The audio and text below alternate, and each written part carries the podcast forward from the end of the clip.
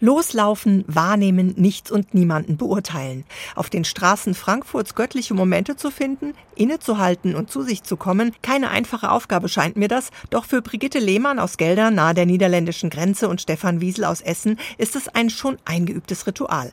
Nicht umsonst heißen diese Streifzüge auch Straßenexerzitien, also Straßenübungen. Und dieses ruhige Wahrnehmen will auch geübt sein.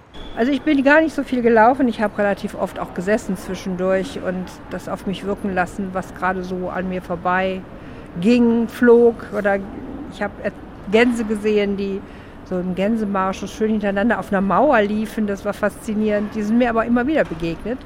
Es waren genau sieben Stück, also da sind wir wieder bei so einer heiligen Zahl. Menschen sind dabei oft in anderes vertieft und nicht im Hier und Jetzt unterwegs, ist dir aufgefallen. Ich habe auch ganz besonders nach Menschen geguckt und festgestellt, dass also mindestens die Hälfte davon immer nur auf ihr Handy starrte.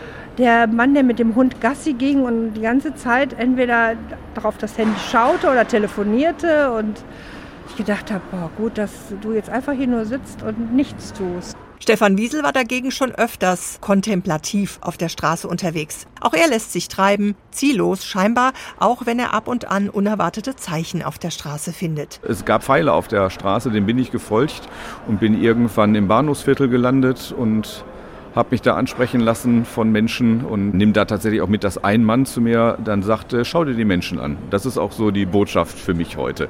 Die Pfeile führen am Ende zu einem öffentlichen WC. Das braucht er zu dem Zeitpunkt nicht. Ebenso wenig wie das, was ihm im Bahnhofsviertel angeboten wird. Brauchst du was? war der Drogenhändler, der mich fragte. Ich brauchte nichts, zumindest davon nicht. Also es waren keine tiefen, langen Gespräche, sondern es waren kurze Fragen. Fragen, die auch symbolisch zu sehen sind, zieht er am Schluss sein Fazit der zweistündigen Straßenexerzitien. Ich glaube, dass das urchristlich ist, weil ich nehme einfach wahr, was ist.